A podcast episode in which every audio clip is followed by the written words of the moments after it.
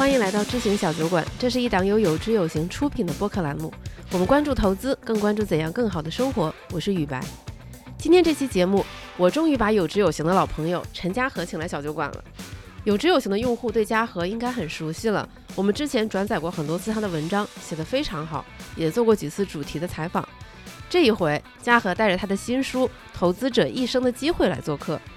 今天我们从他去年在网上被喷得特别惨的一篇文章开始聊起，聊聊他所坚持的低估值投资方式为什么总是那么容易招人骂，以及为什么总是跟市场潮流相悖。同时，我们还聊了聊价值投资流派少有人讨论的一位大师施洛斯，他的投资哲学和方法是什么？为什么嘉禾觉得自己和施洛斯的方法很像？我们还聊了聊怎么买房、怎么选基金、怎么评价基金经理等等等等。当然，更重要的是陈嘉禾自己究竟是怎么做投资、怎么看待投资的。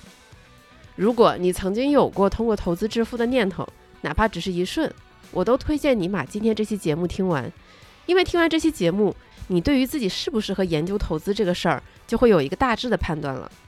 也非常欢迎你把这期节目分享给你身边研究个人投资的朋友，希望对他们有一些启发。同时，欢迎你在评论区分享自己的感受和想法，我们会抽出十位听众送出陈嘉禾亲笔签名的新书。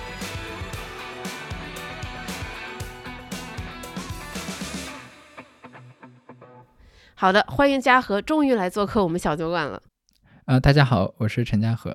你来之前，我我去重温了一下你跟梦妍聊的那一期啊，你们是二一年八月还是九月聊的？差不多。对，那个时候梦妍的介绍就是说，因为你坚持这个低估值的风格，然后这个风格当时在市场饱受质疑。嗯嗯。啊，你还记得你那个时候的心情吗？呃，那个时候的心情怎么说呢？嗯，可能跟现在也没太大的区别吧，因为我觉得是这样。你上次来的时候不是这么说的？你说这两年赚钱了，所以很高兴，很愿意跟大家分享。哦。我我不赚钱的时候，其实我觉得更好，因为因为那个时候，嗯，大家抄我的投资路子还能赚到。因为这这段时间开始，这种低估值的央企啊、国企这些，尤其是央企，呃，低估的这段时间开始涨得比较好了。所以这个时候你再去抄我的作业，你就会发现你赚的要少一点。我印象特别深，就是去年年中，大概是八月的时候，你公众号和雪球都发了一篇帖子，就是对于普通人来说，你可以投个五十万。然后在港股建立一个组合，你认为这个组合它大概率不会赔多少钱，应该是有赚头的。然后在雪球上被喷的特别惨啊，对，那个帖子被分的特别惨，因为我当时是这么算的，就是说你当时按照当时的估值投五十万人民币进去，当时港股这些最低的估值的公司大概在零点四 PB 左右平均，那么五十万投进去的话，可能你会得到一百二三十万的净资产。那么一百二三十万的净资产，我们讲长期价值投资，你最少每年增长在二十个点左右，那么意味着每年你的净资产增加是二十五万，就是在当时那个点，如果投五十万进去，你会看到长期带来的价值增加每年就是二十五万的净资产。那么这个数其实比大部分人的工资是要是要高的。我们知道北京的平均工资大概是一万一万不到一点，九千多月工资，中位数可能在七八千，因为中位数比平均要低，税前也就是在。八九万块钱，那么好一点的可能在两万块钱。那么投资的话，它其实还是一个税后的收入，所以从长期的价值增加来讲，我就觉得去年五十万投在港股那么低的，其其实其实就甚至比我们努力工作要要重要一些。对，然后发出来被喷的特别惨，我看我看雪球上好几个大 V 还在那里喷你。对对对对，喷的特别惨。其实我我觉得是对的，就是他们喷我也是对的，就是说他们说这个正常的投资者没有这种专业的投资能力，你你你还不如让他去工作呢。但 OK，我觉得他讲的是对的，我只是指。出这两个事情中间哪个更好一些？但是大部分人没有那个执行力，那你就没有办法嘛？嗯，因为我觉得很多人质疑你，是因为他觉得这是所谓的低估值陷阱，就是不能因为它的估值低，你就认为它一定能涨。低估值不一定能涨，这个事情是对的，也也是对的。就是其实港股很多估值很低的公司，零点一倍、零点二倍 PB，我看都不看，就是我觉得这公司我看不懂。所以低估值是你不能说我我做股票我去买低估值，但反过来做股票你也不能说我就买好公司，这两个都不行，不能只买茅台。对，就是你不能说我只只是奔着高 ROE 去，我只是奔着高增长去，我多少倍估值都肯给。所以我们讲价值投资两个维度，好和便宜。嗯这两个维度其实不可以偏废，你不可以说我我就买便宜的，公司质量我根本就不看，这个是绝对不行的，因为有的公司真的很差，对吧？你像去年有一些地产公司直接奔着破产去了，那那账面估值便宜有什么用呢？一点用都没有。呃，我有个好朋友叫贾宁，贾宁是清华的会计系的教授，哦然后贾宁就说过一个事儿，他就是他说他研究过大概四分之三还不三分之二的公司在破产以前的一季财报是盈利的。就是破产的原因，并不是你没有盈利，而是因为现金流不行了。嗯啊、所以所以就是说，你光看报表，你说我就买便宜，公司本质我我我不看，我不管业业务怎么样，我不管，根本就不可能，就是这样做投资肯定是不行的。你像那个国内很多人其实误解了施洛斯，就是施洛斯他跟巴菲特原来在一起在格雷厄姆的办公室工作，对，你看过施洛斯所有的东西，他不是不在乎企业质量，他只是没有巴菲特那么抠企业质量，他把重点放在估值上一点。但是如果公司他看不懂，他也不买。嗯啊，那么那么反过来一样，如果你说我只看公司质量，我就不看估值也不行。就是其实价值投资这两个东西是不可偏废的。对，因为对普通投资者来说，他们仿佛掌握了那个芒格的多元思维模型，他们对于不同的资产，他们有一套可以自圆其说的标准和判断方式。我觉得芒格那个方法，芒格老说要重仓好公司，这个事情其实被很多国内的投资者误解了。芒格是在什么情况下重仓好公司？他工作了那么多年，他看过了无数的公司，他可能看过的报表有上万家，嗯，然后他接触了无数的企业投资者，然后他发现全市场就这三两家公司好，所以他他买了很多，这个是芒格的方法。我们国内很多人拿过来以后呢，是怎么呢？就是说，OK，芒格说我要重仓好公司，我觉得我手上这家特别好，我把所有身家拼命赌进去。他其实不是一个真正分析了一万家公司，然后发现就这一家好，而是就是说他龙共也就看看了五家公司，他觉得自己看过的这一家，或者甚至是很多人是别人推荐他的这一家，他就觉得特别好，然后他就把身家性命赌上去了。他其实是在赌，他跟芒格那个方法就完全不是一个状态。但是呢，这种赌的状态拿到了芒格的这种要重仓投资好公司的这个理论作为一个加持，就是说我这么做是对的，因为芒格说可以这么干。啊，所以所以这个事情是是存在一个巨大的误区的。我前两天碰到一个投资者，他就我我说你买的什么股票？他跟我说两三个。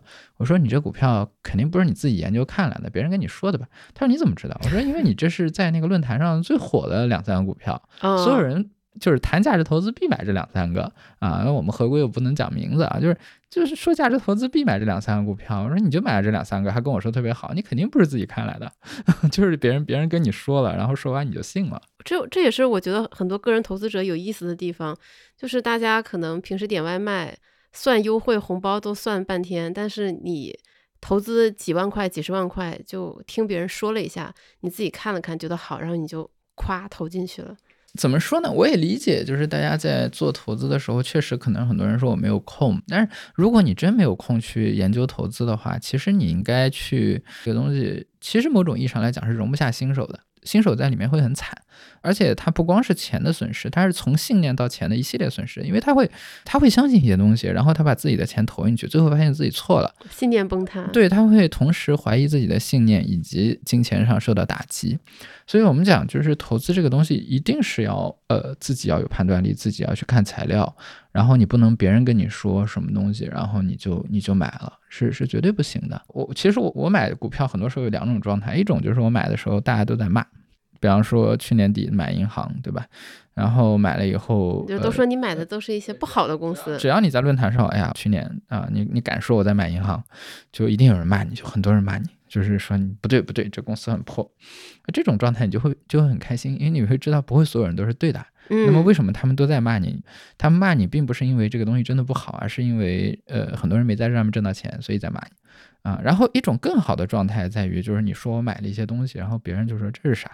就是这哦这个其实是更好的状态，就是骂你那个状态，证明大家还看了。然后你像去年夏天我在三亚的时候，我当时在港股买了很多的运营商，然后买了很多，然后跟人家聊起来说啊，港股还有运营商呢，我没看过。就是就这个这个状态其实更好，更就是说别人就就压根儿就没没碰过。你像一五年的时候，一三到一五年，我那时候买过很多分级基金的 A 端。那么当时买了以后，很多投资者就说什么叫分级 A 呀？不知道，没听过啊。我第一次买分级 A 应该是在二零一一年，就是十十二年前了。然后那时候买的时候觉得这个产品特别好，找研究报告一篇都没有，还不是找到一篇，也没怎么讲，但是练两页纸根本就没看清。没看清以后呢，没办法，就只能因为分级 A 它当时是个衍生品嘛，现在已经取消了，因为后来那个分级 B 害很多人赔了钱，所以 A A 跟着也一块取消了。然后当时就是只能把那个就是分级 A 的那个材料，就是招募说明书拿过来，一页页的看，那玩意一百多页呢。就每个产品都一百多页，大概有两三个。看看完以后呢，就是一遍看不懂，看两遍，可能有的看两三遍，彻底看明白了。因为没有人跟你解释，你只能那个原始材料去看。看完以后，有一个地方还不太懂，是怎么呢？就是分级 A 它的这个利率是以当时的叫央行一年定期存款利率加上一个约定的百分比，比方说百分之三。那么央行的利率如果是三个点，那么它付给你的利息就是六个点。那么，那么我当时就问一个问题，我说那回头央行说我不公布一年期定存怎么办？因为一年期定存这个这个数并不是每国家都有的，你像美国它就没有，是美联储的是一个目标利率，它没有这种一年期定存。那么其实后来中国的这种一年期定存利率也慢慢就取消了。那么那么我说央行回头没有了，那比方说央行说我不公布了，那么市场利率可能还是两个点，央行不公布了，那这时候你是按两个点加三个点，还是零加三个点？后来我这个问题你就彻底没法问，我就一个基金公司一个基金公司打电话，我说那个你给我接合规部，我是持有人，我想问一下你们这个条款上你没约定说央行不公布一年期定存以后怎么办？两个基金公司跟我说我们也不知道，你这事儿我没想过啊。然后另外一个好像是上海的富国啊，富国就比较比较负责，他说我到时候给你回电话，过了大概两三天给我打一个电话回来。然后跟我说这个，我我们合规部讨论了一下，说你讲这东西就是我们也没想过。但是呢，我们从法律的角度，如果说央行宣布不公布一年期定存了，那么它其实不是零加上百分之三，而是一个未知数加百分之三，这个是得不出来数的。所以这个情况下，我们要召开持有人会议，把这个条款改一下，是不是改成市场平均利率加百分之三？大概率是这样。哎，我觉得他讲的很有道理，就是从法律上来讲，对吧？你前面那个数是个未知数，你加出来还是个未知数。OK，那我就懂了，我就彻底懂了。所以就是大家可以看。看出来，你你买一个资产的时候，你是要自己去看的，然后去去研究很多东西，然后最后你能你能觉得 OK，这个东西我可以买了。对，就是听完我真的有点倒抽一口凉气，因为我觉得百分之九十九点九的投资者。都做不到这样，我觉得绝大多数投资者可能是做不到的。他他不会去看年报，不会去想很多的东西，就是一遍看不懂他就不看了。包括我自己，我可能也就是看不下去。对，更不会遇到问题，真的去打电话给基金公司去问。你你像，因为我们做投资，我是从零六年开始做的，我最早在平安资产，平安资产那个氛围就是。非常有意思，就是一堆人，就是自己特别特别激动的，因为我们那时候都年轻嘛，二十二十岁刚出头，大家就对投资特别有兴趣，然后。平安资产就是所有人就不停的尝试各种投资方法啊，有有拿数学模型在算的，有去算价值的，有去看事件的。而且平安资产因为是市场上的大买方，它跟所有的基金公司，它都是买方，公募基金都是卖方。那么那么包括券商就更不谈了。所以他那能见到所有的人。呃，平安资产的人就是当时能勤奋到一个什么地步啊？就我记得零零六年还是零七年，当时有个券商请我们去四川玩，等于团建吧。然后券商的那个卖方就陪着我们去国内一个大券商。然后上车的时候，一帮人就扛了材料上了飞机，看看看看看。然后下了下了车以后，大家又在看看看看看。后来那个公司领导就受不了，说你们不许再看东西了，说这个出来玩的事情，您等会儿要看熊猫了，你们不要不要再看材料了，材料放下，谁都不许看材料。说这还团建团建啥？你不就把办公室搬到车里了吗？然后这大家就不看了，然后就看熊猫了。啊，领导发话了嘛，就玩一玩吧，而且车上看着可能也颠，就是你可以想到，就是说那时候。做投资的人就是他是一种很热爱的状态，他去分析各种的材料，去看各种各样的原始的资料，这个这个是一个很重要的事情。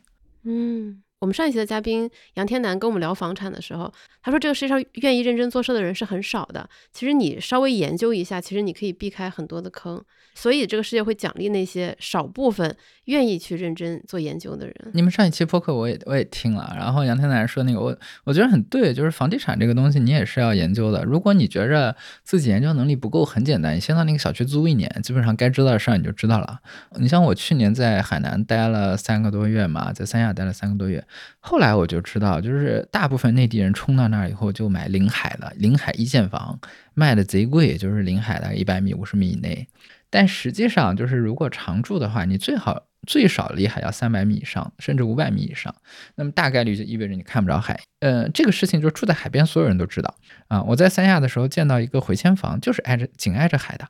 我当时哎，这一线房怎么给回迁了？就是觉得很怪啊。后来才知道，就是当地人他他反而他他不愿意去住那个临海，因为临海的话，尤其到夏天，就这个事儿你在三亚冬天你是看不到的，嗯，因为三亚的冬天海很平静，所以它没有浪起来。那么一到夏天，台风一来，那个风一吹，那个海浪再一打，它会形成盐雾，盐雾会往内陆飘。那么盐雾这个东西对所有的家具家盐电，雾是盐雾就是海水里面它有大量的盐。哦，那么它在这个海边被浪一打，浪一大的时候，它会变成一个水雾。水雾被风一吹，它进来这个空气里是带盐的。那么这个带盐会腐蚀你所有的家具、家电、墙的外立面、金属，甚至包括你的肺啊！我一个朋友，我当时住在一个临海的那个公寓，其实离海有三百米了。呃，当时有个朋友，他住在那个二十层，他是山西山西人，在那儿买的房。他说我这房买亏了。我说你怎么亏了？不是挺好吗？他说那个台风一来的时候，我坐在家里半天，我那个呼吸道就疼啊然后有一次我是跑到海边上去打拳，练了四十分钟。啊，这沙滩上嘛，就是很不错，练了四十分钟。回来以后，我就觉得上呼吸道就有点灼烧的感觉。我后来一想，哦，就是那个盐盐吸多了，所以外地人是不懂的。就是这不是欺负我们东北人吗？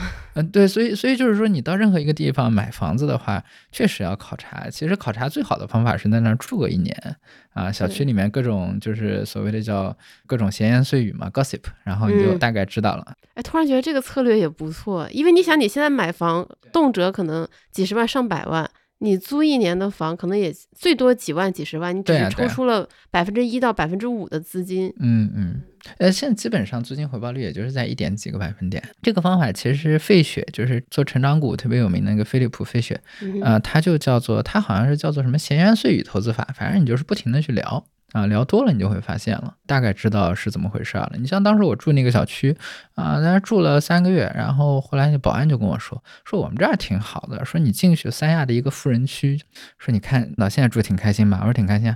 他说等到春节的时候人一多，出来只有两条路，这两条路就开始堵车，因为它都是单车道的路啊。说在里面再有钱怎么样，他出不来呀、所以所以你你在这儿你不待你是不知道的，甚至你住了一个夏天你都不知道冬天堵车这个事情。哇塞，感觉又长知识了。就是这期节目也可以挂在我们房产那些事儿这个专题里。我我觉得是可以的，我觉得。我但是我看你在新书访谈里，嗯你提到另一个观点，你说房地产长期来看它并不是一个划算的一个投资，你说房子基本上算是一只 P E 在八十倍左右的股票，拉长来看它不可能是个好投资。呃，我觉得是的，就是当你就是我们现在大部分的房子，可能租金回报率就一个多点吧，啊、一个做点。就比方说一千万的房子，可能每个月的租金也就是一万一万二左右。嗯那么一，万二一万三的话，一年十五万块钱，租金回报率就一点五，一点五呢倒过来 P 就是相当于大概是六七十倍嘛。那七十倍，而且这个还不是 PE，这个是 PS。对 P S 可能对听众来说会有一点生疏。对，就是 price 呃 divided by sales，就是 PE 是 price divided by earning 嘛，那么呃 PS 是 price divided by sales，就是市啊销率。对，就是因为报表上来讲，你是先有一个营业收入，对吧？然后减去成本等于净利润。对那么 PE 其实就是价格比上净利润，但是呢，房租其实不是净利润，房租是收入，所以你还要减去成本。但成本不高啊，那成它这个属于一个毛利率相对来讲比较高的这么一个一个行业，但是你还是要减掉一部分成本。我打个比方，很多的成本，你比方说呃一个一万多租金的房子，那么每十呃十五年你可能要重新装修一遍，有些有些热水器啊、空调就要坏了，嗯，对吧？这个要花钱。然后有的时候呢，中间有空置期要花钱，空置期其实相当于你收入下降。对。然后这个可能还要中介费啊，甚至包括这个收到房租以后还要交这个税费，这些都是你的成本。那么这个成本就导致，如果 P P S 是七十倍的话，P E 可能在至少也在八十多倍到九十倍了。那么我们讲，你以八十多倍到九十倍的价格去买一个东西，就是把房子整体来看，你会觉得长期来说，它不太可能会给投资者带来非常好的回报。呃，这个你你可以从另外一个角度去想，就是比方说上海现在平均房价可能在十万左右，对吧？北京在嗯六到六到七万，那么你就想嘛，你长期回报你要多少，对吧？正常我们讲价值投资可能十年五倍是应该有的，对，对吧？可能多一点十倍应该有的。你房子如果要再来五倍的话，上海就是五十万一平，然后北京是三十几万一平，你就想想看，公司撑不撑得住嘛？肯定撑不住的。不可能啊！就上海房价怎么可能到五十万一平？国家已经说了这么多次的房住不炒了，再到五十万没人买的。那那这个东西怎么可能给你特别好的投资回报？对吧？你你要想跟这个我们讲价值投资十年五倍、十年十倍的这个状态去比，就是不可能。那么如果它如果到这个数的话，其实这个社会的收入就很难去支撑这么高的一个房价了。嗯，哎，那你前面说你在三亚住了很久嘛？那你后来有投资房产吗？没有，没有，没有。我只是我只是去旅游，然后租了一个民宿。啊，然后风控被困在里边，呃，被困在里边一个月，就就还行。其实三亚那一波很快，大概就是小一个月，彻底不让出小区，也就是一个月的时间。而且那一个月我还可以在小区里到处乱转。我们小区有游泳池，有有草地，啊，前面就是一百八十度大海景，所以住的其实还挺舒服。对，我看你拍的照片还蛮好看的。那个那那一个月是我这辈子就是看海看的最多的一个月，就是瞪着海，想不看也不行。当时找了一个房子，就是四个房间都对着海。然后然后因为因为看海看腻了，然后写了一篇帖子，说你应该在港股构建一个组合，然后被雪球网友狂骂。呃，我经常被狂骂，但那次好像是骂的比较惨的一次。那个帖子可能触动了一个点，就是说你花五十万进行正确的投资，那么可能长期带来的价值增长就跟我们的工资差不多了。然后结果大家就觉得这事儿不可能，你肯定是个骗子，所以就就就骂的比较惨啊。对，因为因为我记得你当时发的时候，正好是港股相对来说最低的一段时间，包括你发了之后大概半个月一个月，它可能还在往下走。就那个时候我还在想说，嘉禾老师发这个东西是不是有点过于冒进了？但是到了今时今刻，对吧？大家也不会再回去评论了。但是现在港股涨成什么样子，大家也看得到。对，尤其是尤其是低估值，低估值这一块，从那个时候的大概。去年可能九月份，九月份左右是港股的最低点，就十月份的时候。对。那么从八月份其实到后来也没跌多少。那么从那时候到现在，低估值这一块大概上来百分之五十，啊，有一些好一点的股票甚至甚至翻了倍了。那个估值状态就是，我觉得 A 股很多人去说，哎呀，这股票便宜便宜，你一定要到港股看一看，就是二二年。九十月份的时候，八九月份的时候是一个什么估值？那个估值是一个我们讲匪夷所思的啊，P/E 最低的两三倍，然后 P/B 最低的零点二、零点三，然后股息率嘛，十个点是标配，有的到十五个点的。然后你你你去一看公司报表，每年还增长。有的公司甚至账上没有负债，就是连个债都会不发，银行借款它也没有，竞争对手几乎也没有，还没有应收账款，就是报表特别干净，你知道吗？就是全是实打实的东西。但是鲜鲜有人问津，就是完全就没人看了。那时候就是大家对港股的态度就是这市场就是不能看，然后这种市场当然就会给你赚到最多的钱。对，其实当时还有一个很流行的观点，就是港股更多的是专业投资者。和机构投资者，他们都没有发现这样的机会，凭什么我们这些个人投资者进去能够赚到钱？嗯，我想这个问题可能要从机构投资者也不是神这个角度说起，就是说，呃，大家可能很多投资者对机构投资者是有是有迷信的，就觉得他们。可能人员配备也很好，公司激励也很到位。那么机构投资者也很敏捷。对，机构投资者当然比个人投资者要好得多。实际上，如果你在机构里干过，你就会发现就是不是这么回事儿。而且，它其实机构投资者跟个人投资者也是一体的。我们讲为什么中国的很多呃基金里边，它的这个考核周期可能都很短，三个月、六个月这样。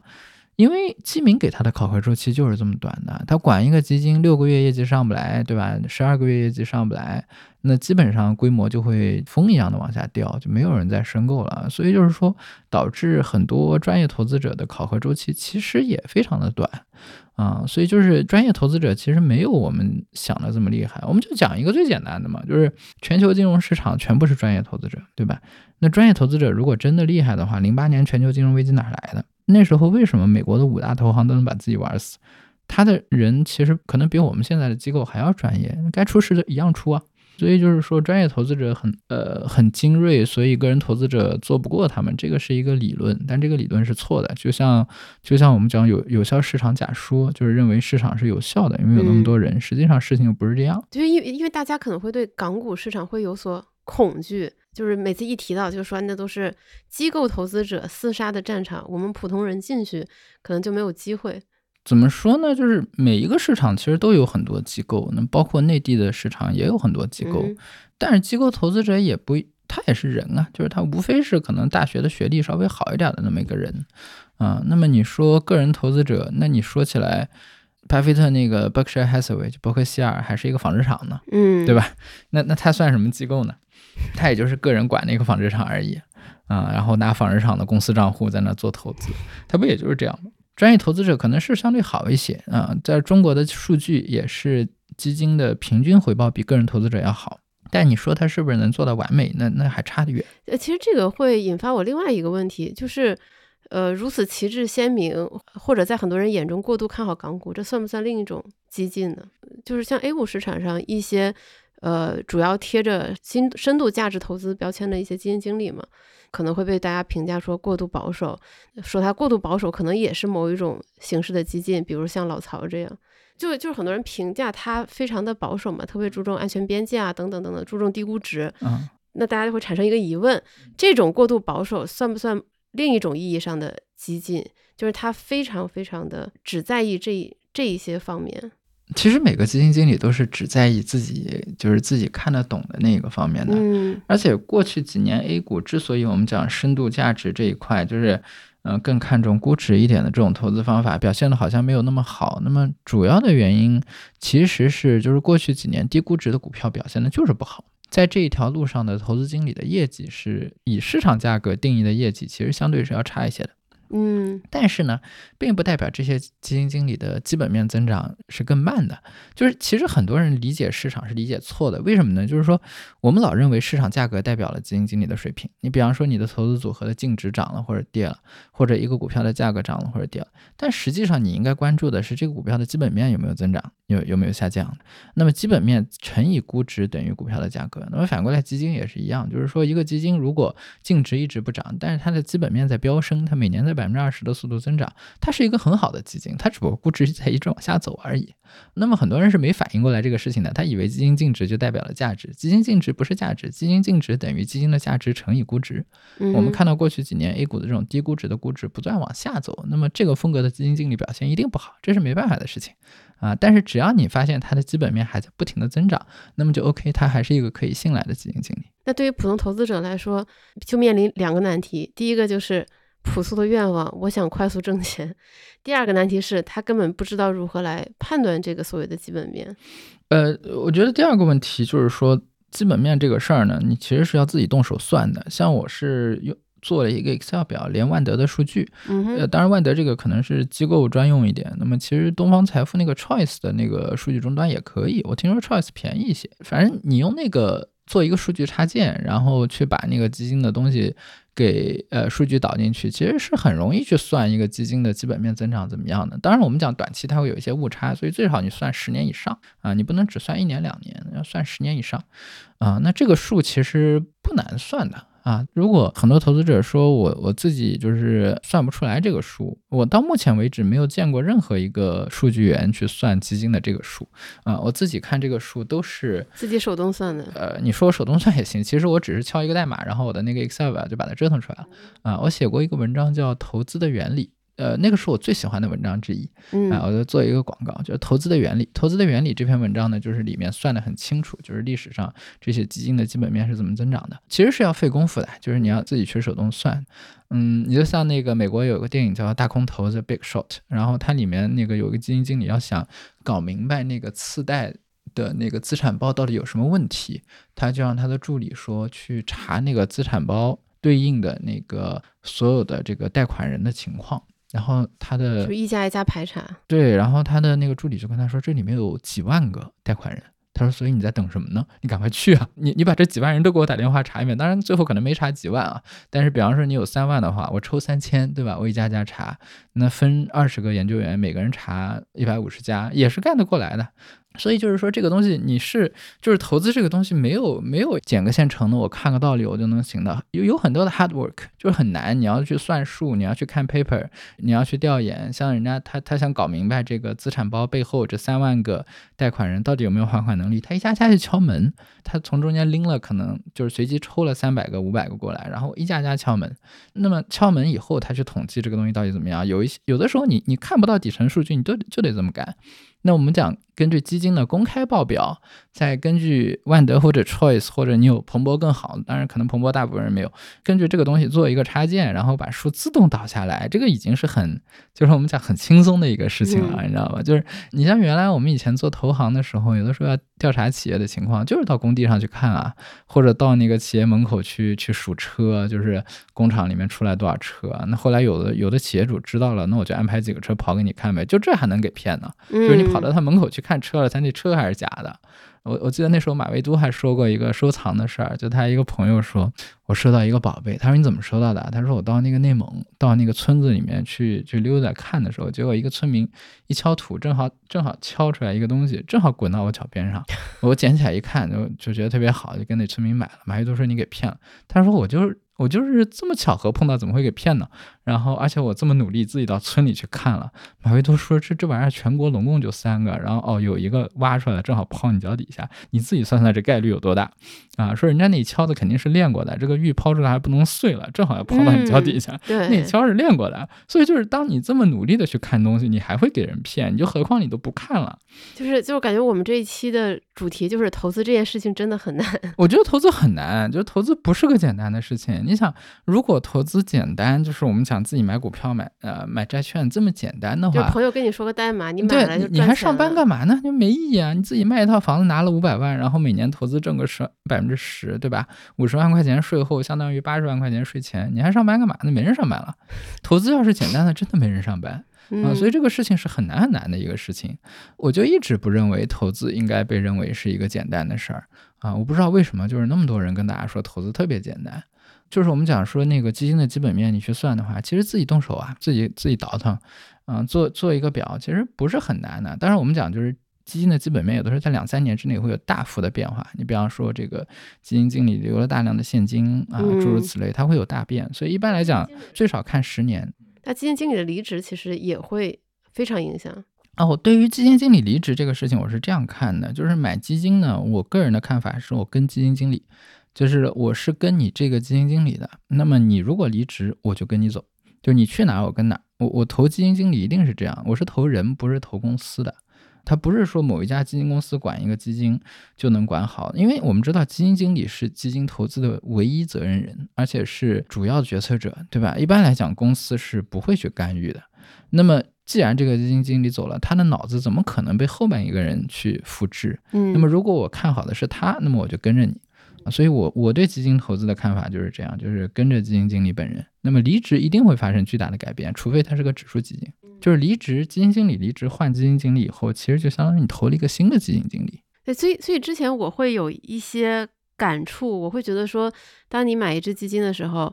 你要看这个基金经理他的过往的经历，他平时他是怎么说的，他怎么选股的，他的投资系统是什么，同时要看这家公司如何，他所在的环境怎么样，这家公司基金经理的离职率有多少？我感觉作为普通投资者，你应该综合这些数据，全方面的来考量。我我可能做的是一个更简单的方法，就是我只看基金经理本人。嗯啊，那么其实就有点像我去投一个，比方说台球队。对吧？我赌哪个台买这个台球手的打出来的业绩，那我不会管你在哪个球队的。OK，足球是要的，因为足球是一个十一人制的游戏，你是在一支球队，对吧？你是十一个人配合的。台球不一样，台球就一个人啊。那么这个人愿意在哪家台球社打无所谓，他反正是他打，跟网球一样，对吧？单打的网球或者单打的乒乓球一样的。那基金经理上去，他也是也是一个人去做决策。嗯，那么这个时候我肯定是跟你基金经理本人的。那么我一旦研究清楚了基金经理本人的话，我基本上我以前写过一个文章就讲，就是说，呃，如果你看明白了一个基金经理，那么你就一辈子跟着他啊，就是基本上就是一辈子跟着他，你不要自己去过一段时间就跑出来再换一个啊，诸如此类。哎，那你为什么不自己全权管理你自己的资产，而是去相信这些基金经理呢？我大部分的资产是我自己管的，但是有的时候会买一部分的别人管的，不多。哎，那你自己资产的管理方式和你本身管理，就是在你的机构管理的这些资产的管理方式，它的区别大吗？对，因为因为这个东西我没有更好的方法呀，我哪里有更好的方法？就是所以都是用同样的投资系统、投资理念和投资方式。因为一个人只可能有一种投资方法，我怎我怎么可能再编出来一套呢？就是如果我有两个方法的话，我一定会有一个更好的，我把它留给谁呢？留给自己还是留给公司呢？哎，对，但是你看很多基金经理他并不是这样，他并不是说把自己的所有钱都投到了自己的基金里边。呃，对，这个这个就是一个问题，就是我们看基金的时候，会更希望那些基金经理自己买基金，买了很多的产品，就是自购基金数额比较大的。其实大概率更值得我们信任。其实这是一个很简单的问题，就是说你一个基金拿出来以后，那么我们讲长期来讲，大类资产肯定是股票类是最赚钱的，这个是无论是国内还是国外都有都有很多的数据。既然这个类别是最赚钱的，那么对于股票型基金来说的话，肯定我们是希望基金经理本人把大部分的钱去投资在这个基金里面。那么，对于其他的一些，比方说指数类的，或者是货币类的、债券类的，它有的时候是一个工具。可能这个债券基金经理正好入了行做债券，但是他更喜欢股票，那么这个是有可能的。但是对于至少对于股票类的主动型基金经理来讲的话，一个最理想的情况就是他自己买了很多。对，那这个多的定义是什么？怎么讲呢？就是大家自己去算嘛，基金经理的工资大概是多少，对吧？之前做过多少年研究员？那么对于不同年限的基金经理来讲，这个数可能会有所不同。比方说，这个基金经理是五十岁了，那他钱肯定要多一些。那么一个年轻一些的，比方三十五岁的基金经理，他钱肯定要少一些。但这个数怎么着也应该在几百万往上，它不应该不应该太少。比如说只有一百万，对于一个从业年限。比较长又很有名、规模又很大的基金经理来说，那可能就是就是会让人有有些有所怀疑的这么一个行为。嗯，他如果只买一百万的话，就是在我自己的这种呃选择体系中，我就不会买他的基金了，因为你自己只买了一百万，你想叫我买多少？嗯，我是喜欢找那种就是说市场上。有些基金经理买自己的产品买了非常多的，而且公开渠道可以查到啊，买了非常多的。对，这我觉得肯定也是很多听众想问的问题。我上哪儿查这些数据？就是说他会说是不是一百万以上，但是至于到底买了多少，他一般来讲不披露。嗯哼。那么基本上的披露呢，有有三个方法。第一个就是说你先看一下第九章，他如果连一百万都不到，那肯定是没买了。我印象第九章里面关于。基金经理自购，它是否超过一百万？它有这么一个选项。OK，那么这个你首先可以排除掉，就是连一百万都没没买着的。但是呢，一百万以上，它基本上就只剩一个是了。那这人到底买了多少？比方说是五百万，还是一千万，还是两千万，对吧？那那这个数呢，就是。没有固定的方法可以看到，那么有几个路子。第一个就是说，对于上市交易的基金份额来讲，它上市份额的前十大持有人是要披露的，它每年的年报和半年报要披露。那么这个里面呢，如果这个基金比较小，那么基金经理自己买的又比较多，比方说八九百万、一千万的话，大概率你会看到基金经理的名字就在这个前十大持有人里边。那么这种情况就就很确定了，对，这个其实是最好的一种情况，因为这个数都是经过会计师事务所审计的，证监会那边也对于这个信息发布它是有保障的。嗯哼，那么这个情况是最好的情况。那么第二个情况呢，就是基金公司或者基金经理宣布说我买了多少，他比方说宣布说我自购了一千万，感觉更多的是基金公司市场部门的行为。啊，对。那么这个这个东西呢，有有几个问题，第一个就是说你相不相信他，就是做金融这个东西啊，我我在这个行业里面从业了十七年了。我碰到任何一个信息，我脑子里面就讲，你说是 OK，那到底对不对，对吧？我我我所有东西我要先查一遍，甚至包括就是说，比方说有的人说，哎呀，今天指数估值十二倍，你那十二倍哪来的？你给我看一下，经常就算错了，这个事情太频繁了啊！不是所有人跟你说一个数，这数就可信的，那大概率你你一定要自己复复核一遍。那么如果基金公司自己宣称说我这个基金经理买了，呃，买了一千万，那么。对于这种大规模的基金公司来讲，可能你认为可信度会高一些；但如果是小一些的，或者是私募基金，你可能会觉得说这个数我到底合不合得到？因为公募基金它的披露标准还是挺严格的，证监会其实有相关规定，就是这些基金的数据是必须经过复核的，他们的年度报告更是需要专业的会计师事务所看的。说就是说，尤其像私募，那你可以去就是说跟基金经理说我要查账，比方说那个对于大一点的这个客户来讲，我买你五百万。那五百万每年光管理费给你七万五，但对不起，我突击查账，我今天上午过来，系统开给我看，你不给我看，那这事儿就算了。就是你可以突击查账的，哦，还可以这么干。呃，商业嘛，就是说我我想查，你不愿意给我查，我们俩就不谈这个生意，对吧？我想投你五百万，你你愿意给我查，那我们就很放心。啊，这个东西就是就是商业，就是就是这个样子嘛。哎，在大家谈的事情，也不是说强迫去怎么样，或者你要求对方出具这个呃文明一点的做法，就是说 你要求对方说出具一个会计师呃进行审计的，或者我派一个会计师啊。你像我我们作为公司投资的话，我甚至可以说我往你。呃，私募基金派一会计师，你把材料给他看啊，那么我就保证你自己说你买了五百万这事儿是真的，这是一个问题。第二个问题就是说，这个他买了以后他是可以卖的，他卖他可以不宣布，对，就是我可以公告说，呃，跟大家说我买了一千万，我确实买了一千万，也没有规定说我买了以后赎回的时候我得再公告一次，没有规定这么讲，你还信原来那个是你的事儿。是的，虽然有规定说基金经理如果买自己的基金。只要不是货币基金，它是需要持有一年以上的。但是在它赎回的时候，它是不需要发临时公告，不需要告诉持有人，只用在之后的季报里披露就可以了。所以等持有人知道的时候，它就有一个时间的滞后性。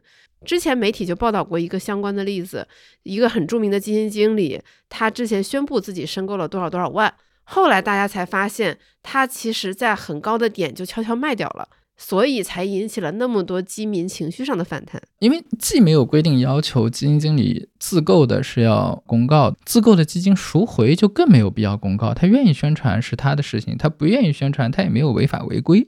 所以对于投资者来讲，这个东西你就要自己去看啊。这个这个是个没有办法的事情。你其实投资中间很多事情都是要你自己亲力亲为的。比方说上市公司配股，你不参加，对吧？不参加最后损失了钱，那也是你自己的事情。就是说白了，就是谁叫你不参加的。所以投资这个事儿，我觉得就不是一个很简单的事情。Anyway，就是回到基金自购这个问题上，那最好的方法就是你能在基金的公告里直接看到基金经理的名字，那个就是上市基金的上市份额，这个这个可以。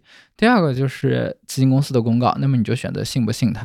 如果你不知道该不该信它，是不是查一下？还有就是后来基金经理有没有走啊？所以大概是这么几个东西。对我印象很深，就是你之前形容自己的投资风格是不信任任何事情，所以尽可能把赌注下在赢面最大的地方，然后做各种安全保护，防止自己失算。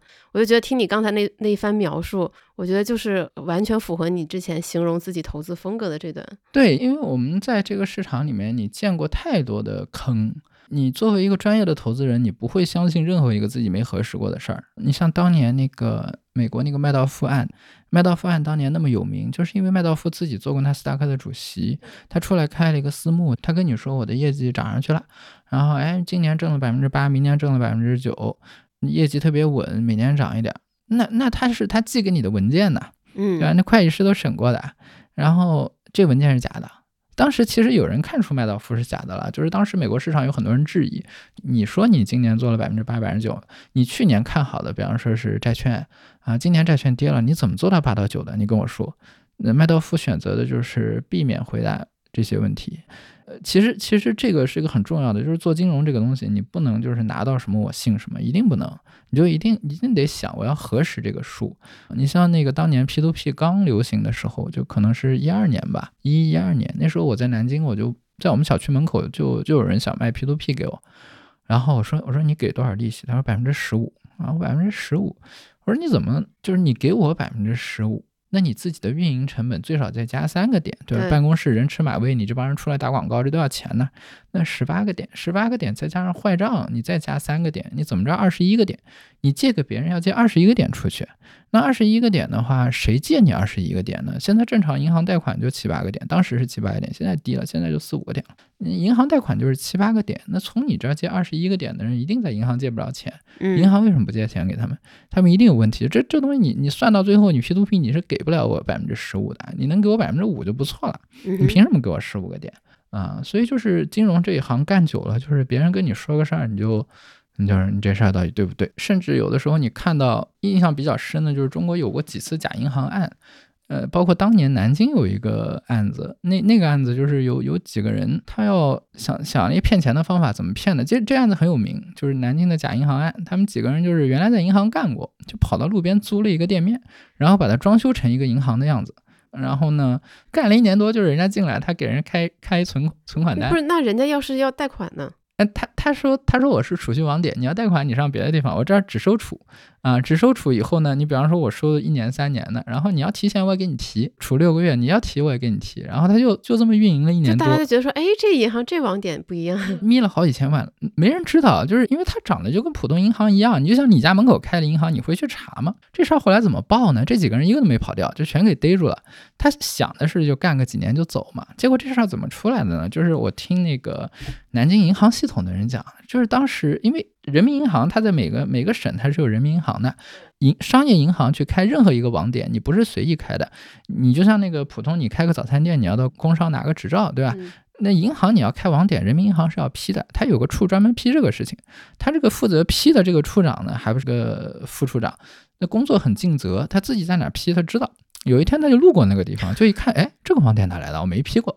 他印象他觉得自己没批过，他回去一查，他果然没批过，就骂那个那个行，说你们在那儿开一个网点，怎么连报备都不报了？这这想吃罚单啊？那银行说我没开，然后去了一查，假的啊，就这么给滴溜出来的，全靠他认真负责，就是靠这个人业务能力好。他路过那儿一看，这是什么时候开个网点？我没批过。啊，就是就是这么个事儿，那个案子很有名，但是可能我我印象，你说我普通人谁能想到会有这种事情发生？对，就就是不可能想得到啊，所以就是我们讲金融市场里面有很多的坑，但是你要仔细查，你是查到的。比方说，我到这个银行去存了钱了，那我存了钱以后，这银行真的假的？我不知道，他那个网点是开的比较偏的地方，他不可能开在南京市中心，他开的比较偏。你觉得这个路边一个网点，万一是假的怎么办？很简单，我在这个网点存的，我到那个网点。去取一下嘛，那取得出来肯定就是真的了。那取不出来，那肯定有问题。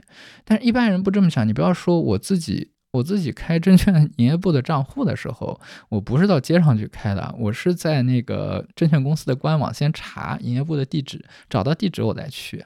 啊，我我一般是这样，就是因为我当年知道有这么一个案子。就是就非常的谨慎，呃，对，当然证券公司还好，因为证券公司你在营业部开了户以后呢，你到那个官网上下的 app，或者在那个苹果的这种 app store 里面下的官网的 app，你还能登录上去呢，肯定就不是假的。就是你要从它的中央系统再再绕一圈。你看全国经常有那个案子，就是银行的行长，就是那个小支行的行长啊，就跟那个客户说，哎，我帮你弄，最后钱就眯走了。他他绕出银行，就是在金融行业里这个术语叫飞单。就是他他他飞出了银行系统了。你不要讲这个中国的银行飞单，就是这种。但一般来讲，最后就是肯定是该抓抓，该该判判嘛。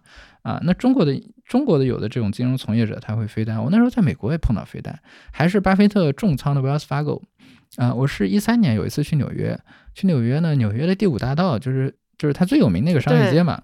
第五大道上有个 Wells Fargo，我就溜达进去，然后咨询一下什么开户啊什么乱七八糟的事情。然后有个人就上来，觉得我好像看起来像从中国过来的这个商人，因为那时候出差嘛，穿个西装，就说：“哎，说你有业务吗？有业务不要跟我们那个 Wells Fargo 做，我知道边上有一家，我带你去，特别便宜。”就。在大堂里就这么跟你开始绕了啊，就是所以就是全世界的搞金融的都是这样的，就是在哪儿你都会碰到你想不到的事情。钱钱最集中的地方，骗子也最多。可能这个行业里面，我相信百分之九十五甚至九十八的从业人员还是正直本分的，但是呢，你你会碰到一些有问题的。那么对于你投资来讲，如果你碰到，那就是百分之百。我一直讲，就是说钱这个事情其实是很重要的。就很多人觉得钱不重要，我不知道大家是怎么想的，就老 对，就就老觉得就是说，哎呀，我那一百万的投资，我那两百万的投资就是没那么重要啊。然后这个我今晚吃什么比较重要，研究半天，然后买基金一下就买进去了。实际上，钱是最值得你关注的事情之一，它甚至比你本职工作都要重要。